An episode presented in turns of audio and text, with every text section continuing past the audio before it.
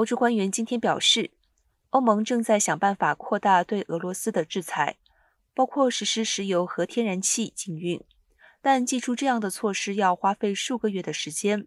欧盟上周宣布了禁止进口俄罗斯煤炭，这是制裁俄国能源出口的第一步。这类出口是莫斯科外汇收入的主要来源。不过，欧盟的煤炭制裁措施要等到八月中才开始生效。